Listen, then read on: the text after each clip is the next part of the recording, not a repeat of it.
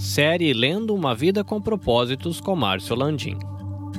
Capítulo 32 Usando o que Deus lhe deu. Romanos 12, 5 diz: Visto que nos descobrimos moldados nessas partes excelentemente formadas e maravilhosamente funcionais do corpo de Cristo, passemos adiante e sejamos o que fomos feitos para ser. Que bacana isso, hein? Sejamos o que fomos feitos para ser. Há um provérbio dinamarquês que diz: O que você é é um presente de Deus para você, e o que você faz consigo é um presente seu para Deus. Deus merece o melhor de você. Ele o formou para um propósito e espera que você faça o máximo com aquilo que recebeu. Ele não quer que você se aflija ou cobice talentos que não tem. Em lugar disso, ele quer que você se concentre nos talentos que ele lhe deu para usar. Quando você tenta servir a Deus de forma não natural, é como forçar um pino quadrado em um buraco redondo. É frustrante e produz resultados limitados. O melhor uso para a sua vida é servir a Deus em conformidade com sua natureza. Para fazê-lo, você deve descobrir a sua forma, aprender a aceitá-la e apreciá-la para depois desenvolvê-la ao seu potencial máximo. Descubra sua forma, lembrando que forma é aquele acróstico, né, que ele fez que é formação espiritual, opções do coração, recursos pessoais, modo de ser, áreas de experiência. Não deixe que se passe outro dia. Comece a averiguar e a esclarecer quem Deus quer que você seja e o que Ele quer que você faça. Comece avaliando seus dons e habilidades. Analise de forma demorada e honesta em que você é bom, em que não é. Faça uma lista. Peça às outras pessoas uma opinião justa. Dons espirituais e habilidades naturais são geralmente confirmadas pelos outros. Faça perguntas assim: Onde pude ver frutos em minha vida que foram confirmados por outras pessoas? Onde já fui bem-sucedido? Exame de dons espirituais e listas de capacidades podem ter algum valor, mas estão limitadas à sua utilização.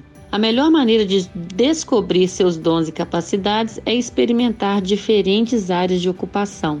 Comece a servir, experimentando diferentes ministérios, e então você descobrirá seus dons. Enquanto não estiver efetivamente envolvido em servir, não saberá em que, em que é realmente bom. Você tem dezenas de habilidades escondidas e dons que desconhece porque nunca os pôs à prova. Não tente entender seus dons até ser voluntário para servir em algum lugar. Tão somente comece a servir. Tente ensinar, liderar, organizar, tocar um instrumento, trabalhar com adolescentes, crianças. Você nunca realmente saberá em que é bom enquanto não tentar. Quando não der certo, chame de experiência, não de fracasso. Em algum momento você irá descobrir no que é bom. Leve em consideração seu coração e sua personalidade. Paulo aconselhou: faça um exame cuidadoso de quem você é e do trabalho que tem realizado. Então dedique-se a isso inteiramente. Mais uma vez, é proveitoso colher informações de quem o conhece melhor.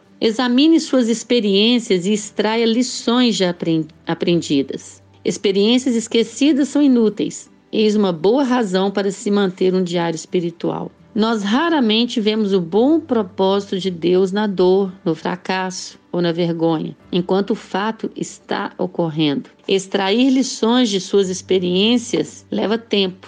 Faça um retiro de análise da vida, onde irá parar para ver como Deus trabalhou em vários momentos decisivos em sua vida e para avaliar como ele quer usar essas lições para ajudar os outros. O passado pode ser um bom professor, contudo, não podemos parar nele, não é verdade? Aceite e desfrute de sua forma. Uma vez que Deus sabe o que é melhor para você, você deveria aceitar com gratidão o modo em que ele o moldou. Sua forma foi determinada soberanamente por Deus, para o propósito dele, então você não deve se ressentir ou rejeitá-la. Em vez disso, tentar se remodelar para ser outra pessoa. Você deve comemorar a forma que Deus deu somente a você. Parte da aceitação dela está no reconhecimento de suas limitações. Ninguém é bom em tudo e ninguém é chamado para ser tudo. Nós temos papéis definidos. A palavra limite se refere ao fato de Deus ter destinado cada um de nós para um campo ou esfera de serviço. Sua forma determina sua especialidade. E Deus quer que você goste de usá-la e a use de uma maneira responsável, e determinada. Satanás tentará lhe roubar a alegria do serviço de duas formas: tentando para comparar seu ministério com os dos outros e tentando para adaptar seu ministério às expectativas dos outros. Ambas são armadilhas mortais que irão distraí-lo do serviço tal como definido por Deus. A Bíblia nos adverte a jamais nos comparar com os outros. Existem duas razões pelas quais você não deveria comparar sua vocação, seu ministério ou os resultados do seu ministério com de qualquer outro. Primeiro, você sempre irá achar alguém que pareça estar fazendo um trabalho melhor que o seu, e isso irá desencorajá-lo. Ou você sempre encontrará alguém que não pareça ser tão eficiente quanto você, então se tornará arrogante. Ambas as atitudes lhe tirarão do serviço e roubarão sua alegria. Uma das razões por que Paulo foi usado tão poderosamente nas mãos de Deus foi ter se recusado a ser distraído por críticas ou por comparações de seu ministério com de outras pessoas. A parábola dos talentos contadas por Jesus demonstra que Deus quer que façamos o máximo com o que ele nos dá. Devemos cultivar nossos dons e habilidades, manter nosso coração em chamas, desenvolver nosso caráter e nossa personalidade e ampliar nossas experiências para que sejamos cada vez mais eficientes em nosso serviço. Se você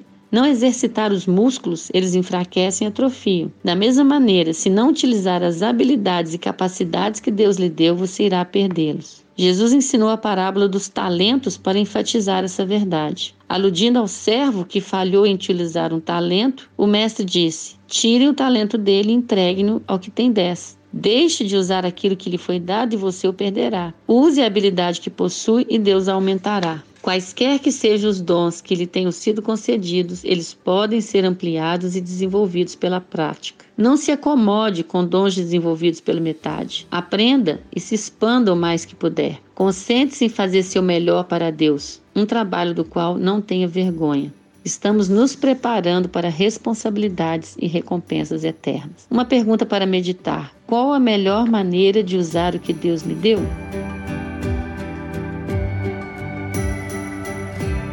Você pode ouvir a continuação desta série diretamente do seu agregador de podcasts, Spotify, Google Podcasts e Apple Podcasts. Basta você procurar por EBVNcast. Se você quer conhecer um pouquinho mais do nosso trabalho, visite ebvncast.com ou visite a nossa página no Facebook EBVNcast. Esses episódios eles estão sendo produzidos e editados pela Nabe Podcast Network. Quer conhecer um pouquinho mais do nosso trabalho? Visita lá nabecast.jp. Eu sou o Carlinhos Vilaronga falando diretamente aqui do Japão. Até a próxima.